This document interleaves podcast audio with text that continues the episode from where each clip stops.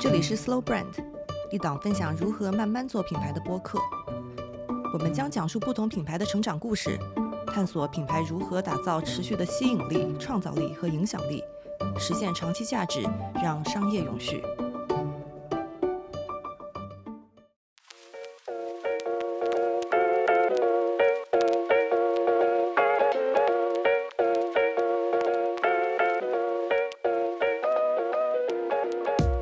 迎来到第一季的 Slow Brand 播客，和我们一起探讨如何慢慢做品牌。大家好，我是莹莹。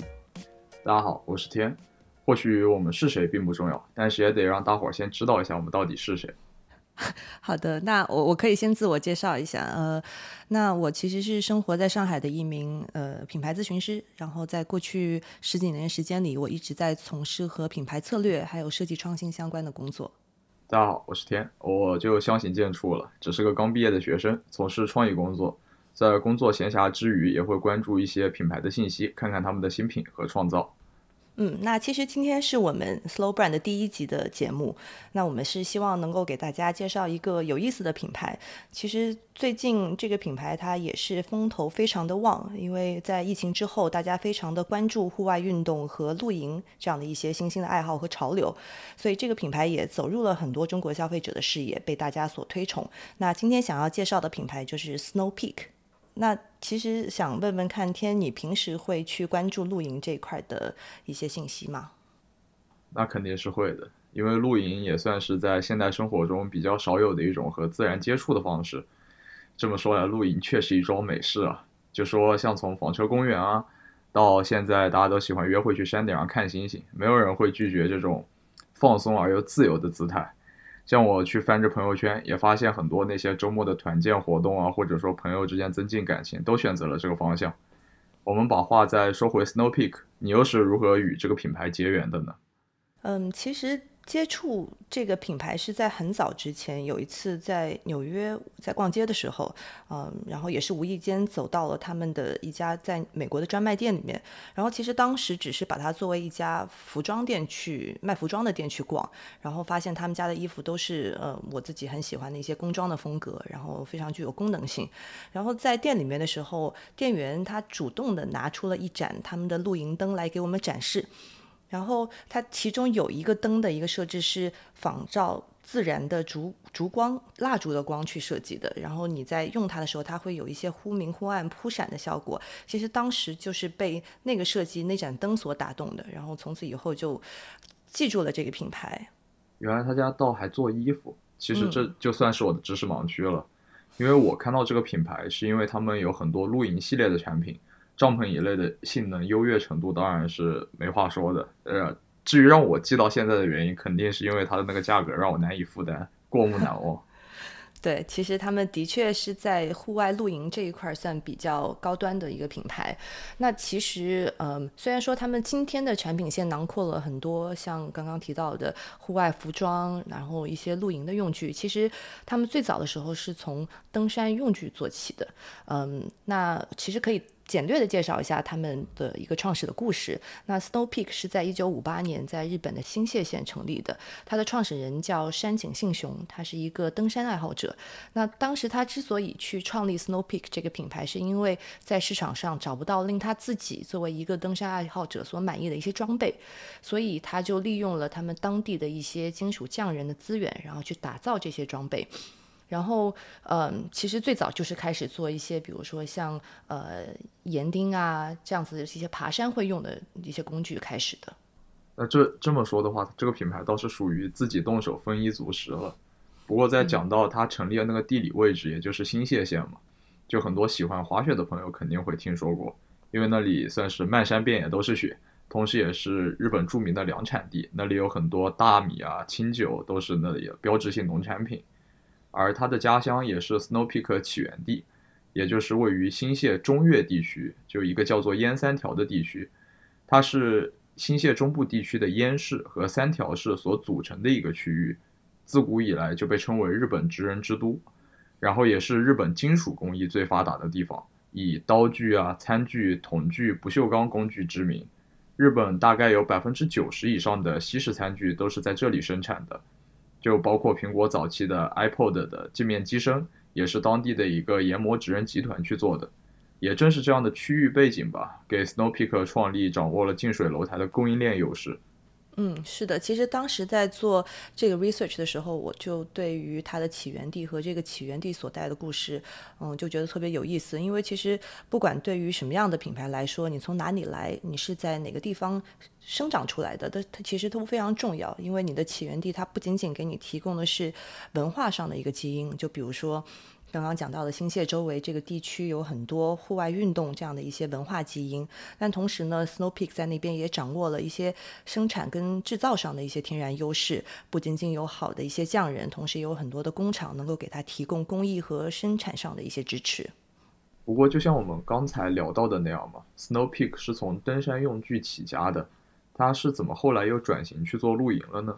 嗯，其实。这个是一个蛮有意思的点。其实我一直是以为 Snow Peak 只做露营用具，其实并不知道他们最早是做登山用具开始的。那其实这个是要追溯到差不多八八六年、八十年代的时候。其实那个时候，山井信雄他的儿子叫山井泰开始去接手家族的生意，然后他接手了之后，才是真正开启了 Snow Peak 增长的一个转折点。那在八十年代的时候，日本是有一个呃很有意思的潮流在兴起，就是那个时候 SUV 它在开始普及。那很多住在像东京、大阪这样的大都市的人，他们对自然非常渴望，所以山景泰他就看到了这样的一个趋势。去开发一系列的针对汽车露营的产品，然后掀起了九十年代初日本野外露营的一个风潮。等于说，他把汽车露营作为一种新的生活形态带给了日本的消费者。然后他自己也是一个，嗯，我觉得是一个非常勤奋的一个创造者。他在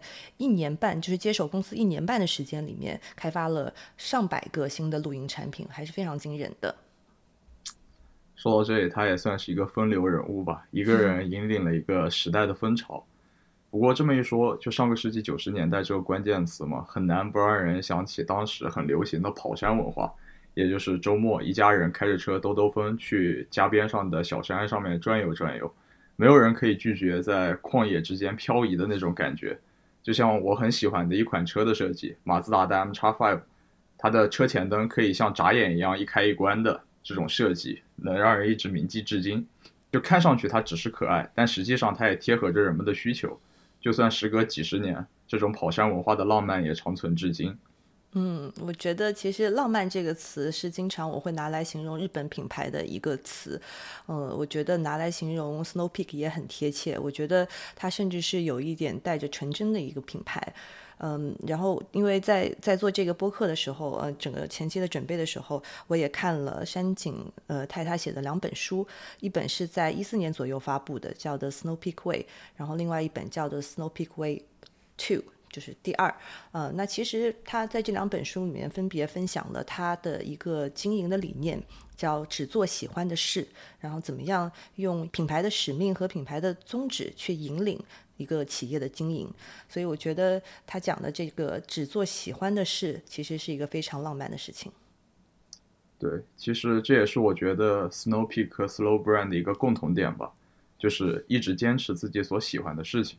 喜欢的事情，如果说的笼统一点，也可以称之为初心，就是那种背着起点去走路的感觉。它看上去是很累的，但这也是远行的根本。不然你的目标再远再宏大，也终有一天会到达。有尽头的路，那就不能称之为前途了。嗯，对的。那在这个时间点，是不是也可以跟大家分享一下 Snow Peak 它的品牌的初心是什么？它的品牌使命又是什么呢？好的，我们准备开始上课。嗯，Snow Peak 重视每个人的主体性，保持相同目标，互相信赖团结，提供并实践亲近自然的生活价值，成为领先全球的领导者。我们必须随时进化革新，改变时代潮流。我们要站在顾客的角度思考，互相提供能感动人心的体验价值。我们要为地球上的一切做出好的影响。嗯，其实当我第一次看到这个品牌使命的时候，我就特别感动，因为我觉得。其实你去看 Snow Peak 在过去几十年做的事情，它其实一直在践行亲近自然这样一件事情。然后他们在通过产品也好，它的商业模式也好，和一些社群的经营也好，一直在拉近人和自然的距离。它其实一直在用这样的一段使命去作为整个它的事业经营的一个指南针吧。嗯，那其实今天也会在接下去的时间里面和大家更多的去分享这些。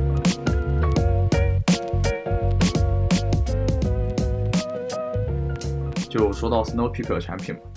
我觉得可能很多很基本的消费者吧，可能和我的印象是完全一致的。第一反应是什么？哦，贵。第二反应拿到手上厚实，倒不是说它是那种很厚重的感觉了，就是那种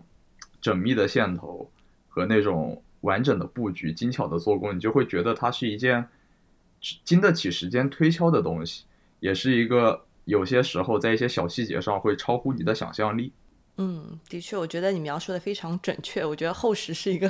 很好的形容词。对，其实用山景泰他自己的话来说，他说 Snow Peak 是一个非常擅长创造的公司。几乎百分之百的产品开发是在内部进行的，然后有一部分产品甚至是由他们自有的工厂去生产。然后他们在整个设计的过程当中，我觉得有一个非常，嗯，就像你刚刚讲的，非常缜密的一个理念。呃，往往一个设计师他会负责从产品最开始的企划到设计，再到后端的与工厂的协调整个过程。而且每一个设计师他自己也是一个工程师，因为。其实毕竟是户外的产品嘛，你需要把你的外观的设计和这个产品它要实现的一个功能去非常紧密的结合。所以每一个设计师他既是工程师，也是一个产品经理。通过这样一个非常缜密的以及非常呃由一个人来全权负责整个过程的这样一个设计过程，才能够打造出非常精美的一些产品。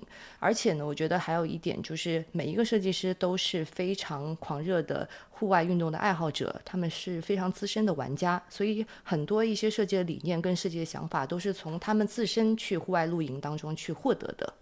不过话又说回来嘛，就很多人都会像我一样觉得，就 Snow Peak 的产品它很贵，但是依旧有那么多的人愿意他去买，这是为什么呢？我觉得他们的产品很好看，嗯，我觉得它的外观就值这个钱，但是可能很多其他人也不同意我这个说法。但是至少我觉得，呃，任何产品你如果要有一个溢价的能力，能够比普通的其他的产品要价格高，它肯定是有它的正当性的。那其实你去看 Snow Peak 的产品，它一般会比市场上其他的竞争对手的产品会高二到五倍的价格。那是因为它其实背后是有一套非常执着的一个开发的理念，就是他们一定要去开发前所未有的产品。那前所未有可以体现在它是最轻的，是前所未有的轻，或者是前所未有的巧，或者是前所未有的耐用。可以举一个例子吧，我觉得，嗯，其实，在山景泰加入到他的家族企业之后，他生产的第一个产品是一顶帐篷。当时其实市场上已经有很多其他的帐篷的产品，但是申景泰他所开发的这款产品，它的价格将近是其他产品的十倍。那为什么呢？设计这个产品的过程当中，他想要去解决下雨会漏水的这个问题，所以他使用了当时最好的材料和技术。而且这个产品它不仅仅能够防止这个漏雨，同时它还可以去降低你在扎帐篷的时候所用的时间，它的尺寸也更加的轻巧，而且非常便于搬运。所以虽然说它的价格在当时是高达十六万日元，将近一万人民币，但是它推出之后还是很快的，就是受到了很多户外爱好者的欢迎。那感觉他们总是走在超前创新产品的道路上。但如果他们一步迈得太大，就是他的理念进步的过快，是否会导致消费者反而难以接受它呢？其实他们在呃设计的过程当中，把自己的一些想法去带入。那因为像刚刚讲到了很多 Snow Peak 的设计师，他们自己都是重度爱好者，所以他们很多产品的确是基于一些潜在的、尚未成为主流的一些需求，然后他们也是走在潮流的最前端。但是呢，嗯，他们相信好的产品是会在推出之后慢慢的开始畅销，可能短时间它不会卖这么好，但是呢，呃，当这些大众的需求慢慢的浮现之后，他们会开始畅销的。所以，即使是一些推出的新产品，它在上市之后并没有第一时间去受欢迎，像山景泰他自己还是会很坚持把这些产品去保留下来，然后等它慢慢的被市场所认识，被市场所了解。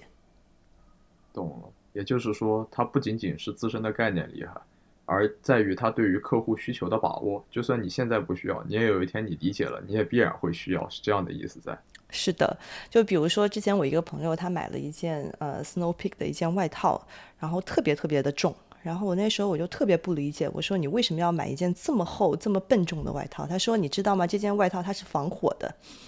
因为在户外，你去焚火的时候，比如说你去烤东西，或者是去烧呃烧那个篝火的时候，有的时候火火星其实是会溅出来的。但是，一些传统的户外衣服，它其实用的更多的是尼龙材料。当这些火星溅上来的时候，这个尼龙材料就很容易会被损坏。所以，他们就跟当地的日本最大的一个面料制造商去共同研发了一个防火的面料，然后做成了外套跟背心。我觉得，其实你可能刚一听，你会觉得它是一个特别特。特别极端的一个需求，但是实际上它是一个切实存在的一个痛点。我觉得他们就是非常擅长去挖掘这些潜在的，但是同时又切实存在的一些用户的需求，然后把它们转化成为很很好用的产品。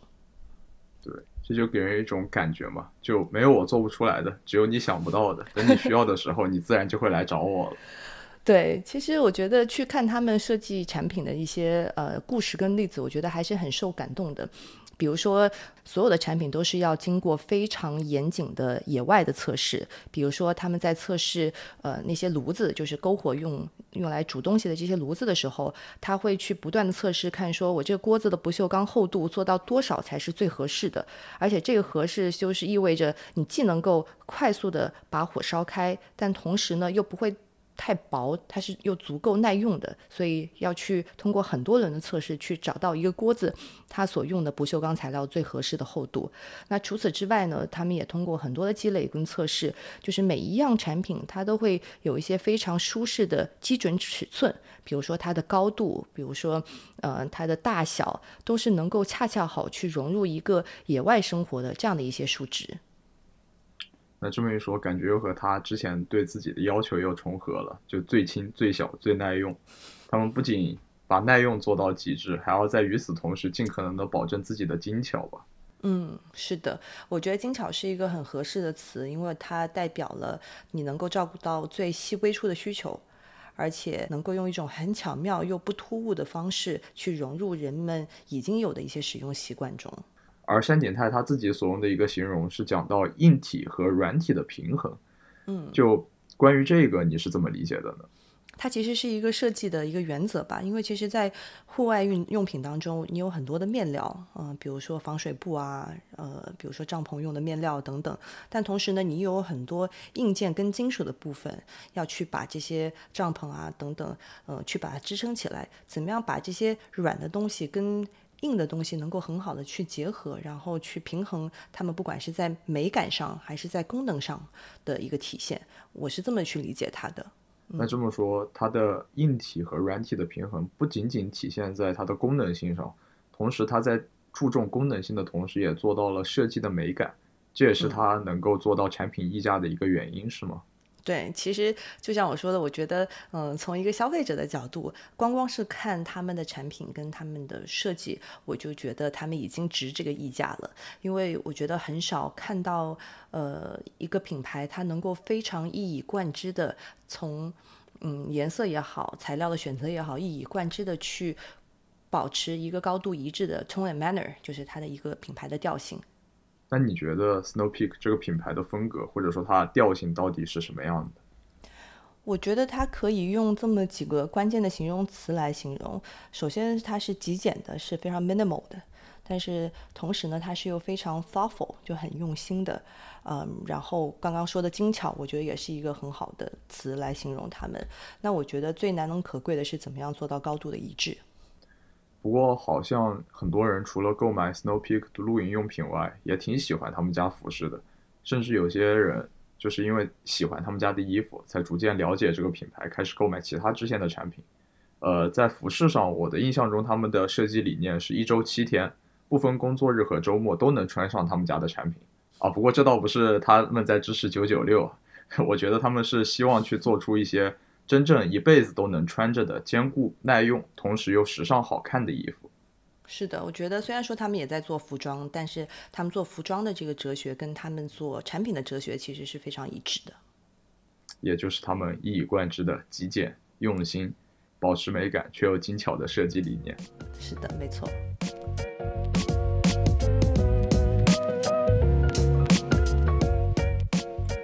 前面说了这么多，当然还是不能免俗的来问一嘴吧，就 Snow Peak 它的生意做得怎么样呢？嗯，其实这个也是在我做了前面的一些 research 之后，让我很惊讶的一个点。那如果我们从他们真正进入露营这个品类开始算，也就是山景泰接手了这个公司之后，从八几年到现在三十多年的时间里面，其实公司呃有了非常长足的一个增长。从起初他们员工只有十五个人，到现在他们一共有五百个人。那最早他们的营额营业额大概是在五亿日元，也就是两千七百万左右。那到了二零二零年，他们的 revenue 就他们的营业额达到了一点六亿美金，也就是超过十亿人民币。其实这是一个非常可观的一个收入，而且他们的整个的毛利率也非常高，达到了百分之五十。那特别是在二零一四年的时候，他们真正的实现了上市。那上市之后，其实又给他们带来一些新的增长机会。所以从整个露营品类跟户外品类来看，目前 Snow Peak 的市场的占有率在日本达到了百分之二十到二十五，而且他们在早期的发展过程当中，他们一直是在坚持没有借款的经营，而且用非常强健的自己的一个财务的基础，然后去通过呃优化内部的运营，比如说自营仓库、更准确的对订单的预测、减少库存的一个成本等等，去实现这样一个不用借助外部的资金，然后自己就能够自负盈亏。那既然他在自给自足的前提下已经能完成一个健康的运营，完成了自己健康的生态系统，那他为什么还会选择要去上市呢？嗯，其实关于为什么要上市，山景泰在嗯前面讲到那本书里面，他也做了一个解释。其实，在九十年代，虽然说汽车露营的这一波浪潮给公司带来了非常高速的增长，但是在这之后，呃，他们其实是遭遇了连续六年的业绩的下滑，所以在那个时候，他们原本要上市的这个计划也被搁置。但是他认为，当一个企业做到一定的规模，它是需要有更多的一个资金的支持，帮助他们实现不仅仅在自己领域，也包括在户外用品这个领域之外的一个一个扩展。可能起初他们仅仅是把目标定为去增加露营者的一个比率，比如说，如果有百分之八十的人他现在还没有开始露营，那我们可以把它作为我们的目标。但是慢慢的，他会希望把所有人去当做他们的目标。然后为这所有的人来服务，因为毕竟连接人和自然不仅仅是露营者所需要的，而是任何的消费者他可能都会有这样一个自然的对自然的一个渴望，所以他们也希望说通过上市能够让 Snow Peak 从单纯的去服务露营者到服务所有人这样一个转变，但是他的初衷还是一样的，还是去连接人和自然，就是他们希望自己不仅仅成为专业爱好者。或者说原来的小众群体与自然的连接，他们希望成为人类和自然连接的一个桥梁的概念吧。嗯，而且我也看到，除了户外的产品和服装以外，Snow Peak 还在运营营地，像最早的那种野奢风，就是就算在野外，我也要过得奢华这种风格吧，就是奢华的野外露营，也是在他们的带领下开始逐渐兴起的。对，呃，Snow Peak 它其实是在日本在运营很多露营地，他们在日本有六个，呃，那其实这些都是非常高规格的豪华的露营地，你光看照片你就非常非常的向往，但是你可能会去想说，为什么，嗯，一个做户外用品的公司，它要开始做露营地的经营？毕竟露营地经营是一个非常不一样的商业的逻辑和商业的模式。但是如果你去想说，他们要实现的目标是拉近人跟自然的距离，那我觉得露营地这个。Idea 就并不是那么奇怪，或者说嗯高不可及，所以他们除了营地以外，还跟日本非常著名的建筑师魏延武一起合作，去设计一个叫柱箱的东西，就是可以移动的木头的房屋。然后这个也会在很多日本的露营地可以看到。确实，就是从产品到营地，这是一个跨越式的发展。如果光从行业来讲的话，甚至可以说这是两个。虽然说一衣带水吧，但是本质上并没有什么关联的行业。但如果从他们的品牌理念来讲，那倒是完全合情合理了。就是他不仅要让大家用的、住的是他们的，他们希望大家处于他们对于自然的一个理解的一个概念之下。嗯，没错，其实这个也是为什么我们在今天的节目一开始去分享 Snow Peak 它的品牌建立的初心是什么？因为当你去从你的价值主张和你的使命出发，其实是可以帮助我们启发跟萌生出更多前所未有的产品和服务的。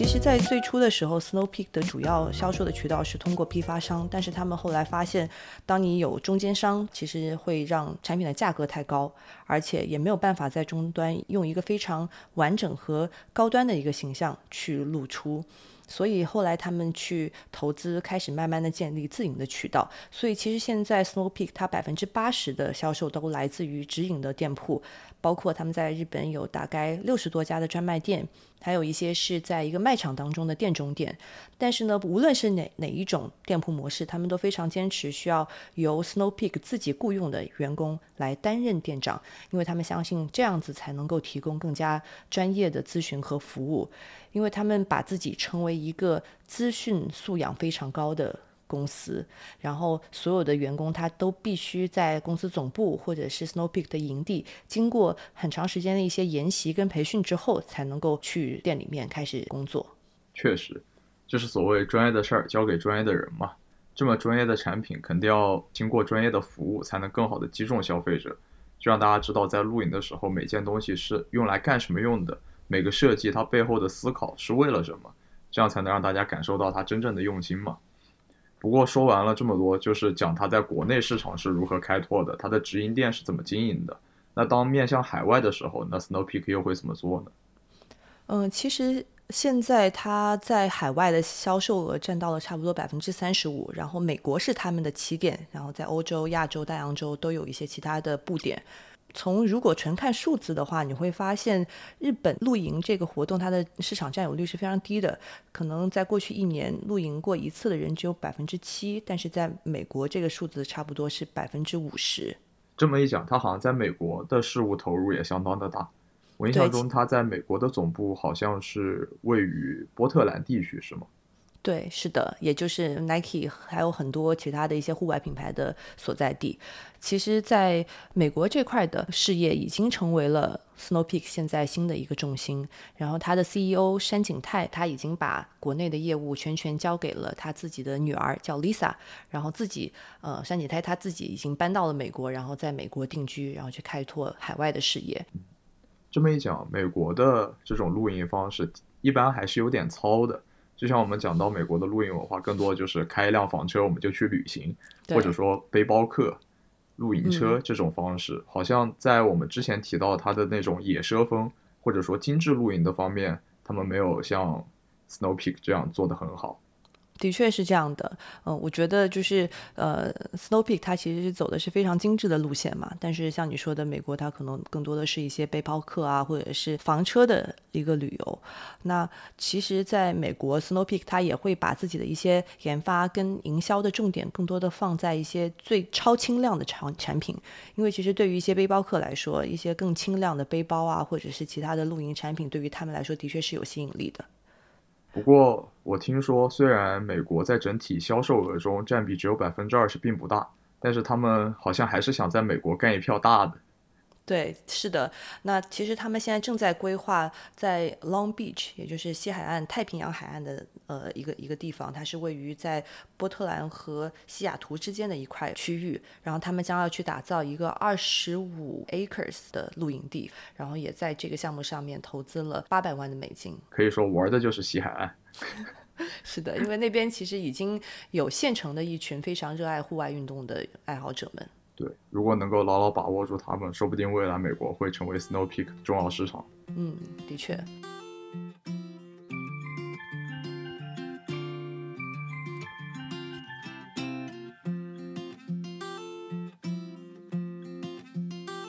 下午好，大家好。开心在今天这么大好的天气，风大跟太阳大的情况下跟大家见面。今年是我们的 Snow Peak 的。第二十场，二零一三年开始，那有些人有第一次参，有些人是第一次参与，那有些人可能参与了两次、两次、三次以上，那都非常开心，大家能来参与这次活动。Snow Peak 会会有开幕式的活动，就是一个萤火的传承，代表着我们 Snow Peak 的野游精神，传达给所有的喜欢 Snow Peak、喜欢露营的朋友。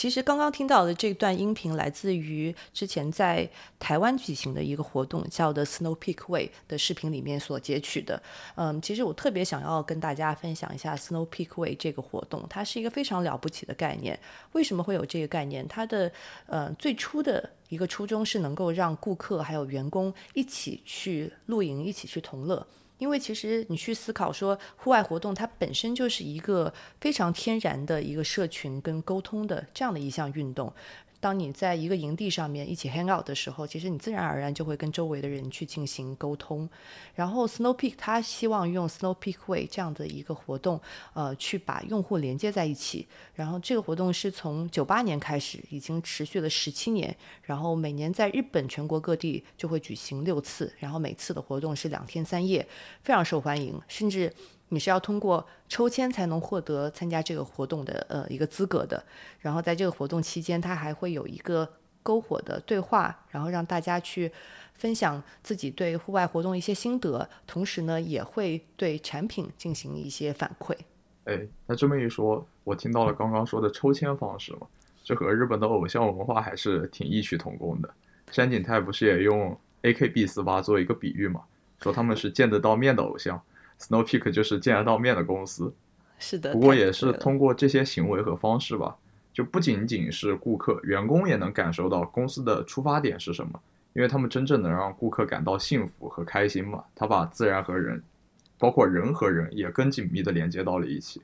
对，其实我觉得 Snow Peak 他们一直在做的是能够更加走进用户的事情，这样子你才能够更加切实的去了解人们的需求。其实我记得好多年前有一次有机会去参观他们在日本的总部，在新泻的总部，然后参观的时候我就特别特别的震惊，因为他们的办公室还有实验室其实只占了很小的一块地。那大部分是用来做公共的露营地，就等于说他们的总部同时也是一个露营地，而且是开放给所有的呃露营的爱好者，大家都可以来用来玩。这一点这么听起来，他们真的是贯彻了品牌的宗旨吧？他们不仅实现了亲近自然的生活价值，并且是真的以客户的角度来提供令人感动的体验。你说世界上的公司那么多，品牌又有那么多，又有谁真的？能把自己的公司总部变成一块野营地，还能让大家都来体验的呢？对，其实真的非常的难得。然后我觉得，可能他们的这种工作环境，对于很多现在在中国的年轻人，应该也会蛮有吸引力的。因为你可以早上上班，然后晚上如果加班到很晚，可以直接在露营地搭个帐篷过个夜，第二天还能再回公司上班。这或许是不是一种九九六和自然和平共处的模式呢？我觉得可以，可可以研究研究，很有机会。不过我还记得我们之前讲到 Snow Peak 的品牌使命嘛，最后一句他讲的是我们要为地球上的一切做出好的影响。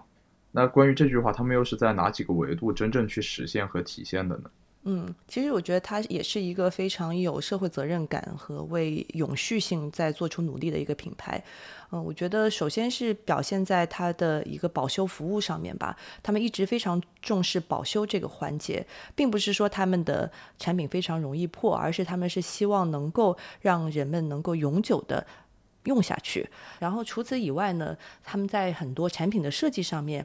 也会去思考说，怎么样能够给自然造成最小的影响，因为其实本身露营你就是要依靠自然。自然是你露营文化当中，其实是露营的一个根本吧。只有让自然能够尽可能以原始的样貌保留下来，我们露营的乐趣才能够最大化。嗯，所以他们最畅销的一款产品是一个焚火台，就是就是烧柴火的一个台。它的设计的初衷就是为了不让柴火能够直接接触地面，这样子的话，它就不会去破坏它的环境。不过这么说，就是打心底底啊来讲。就是因为我们之前聊到了它过高的价格或者等等，就其实我们不仅仅是在为产品买单吧，也在为他们的理念买单，也在为他们的服务买单。他们在从方方面面证明他们的产品是配得上他们的价格和他们的价值的。就像他们 CEO 不是也说过一句很经典的话吗？永久这个字听起来充满冲击性，不过是保证产品不会损坏又好用而已。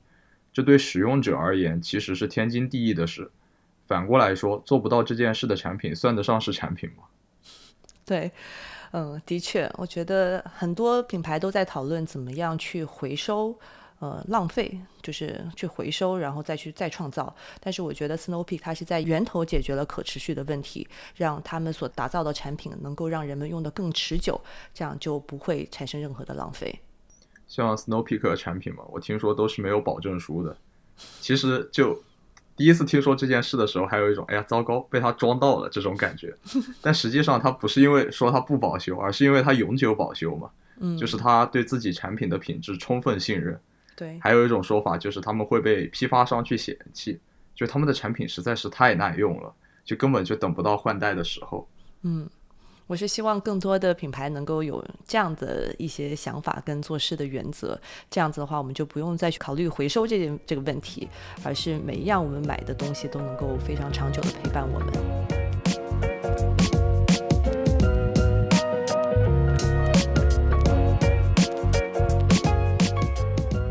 其实就是那本书《The Snow Peak Way》嘛，这本书我也看了。在书的开头，就是 CEO 山井泰他分享了一个关于罗盘的故事。他写，就一般人想到罗盘，首先会想到它能够指示方向，但这是一种含糊的说法。罗盘总是指向正北方，而公司的经营也需要正北方。它能让经营者的判断保持稳定，让公司的产品开发、生产和销售都为了实现这个目标而前进。那也可以说，它就是这个公司最好的罗盘了。对，其实 Snow Peak 它对于一个公司理念和文化的践行是非常认真的，甚至到了一种不知变通的地步。那山井泰他甚至觉得，企业不应该花太多的力气去研究如何和其他的竞争对手竞争，而是应该从自身的企业宗旨出发，生产世界上没有的产品。用自己的一种热爱和喜欢来发掘尚未被发掘的事业，或者换一句话说，就是他的概念就在于心中无敌则无敌于天下，就他从来就没有把对手当成对手来看，或者说他从来要做的就不是竞争，而只是去创造和开发就行。嗯，是的。那其实今天也跟大家分享了很多关于 Snow Peak 这个品牌它成长背后的故事，它的创始人的故事和他们的设计理念。那如果要用一句话来总结，那我觉得。Snow Peak 它的商机在于它链接了人和自然，它去用它的产品和服务去恢复人们的天性，让野营、野游和户外成为人生的一部分。那这就是 Snow Peak，一个不忘初衷、浪漫、追求极致的品牌，一个 Slow Brand。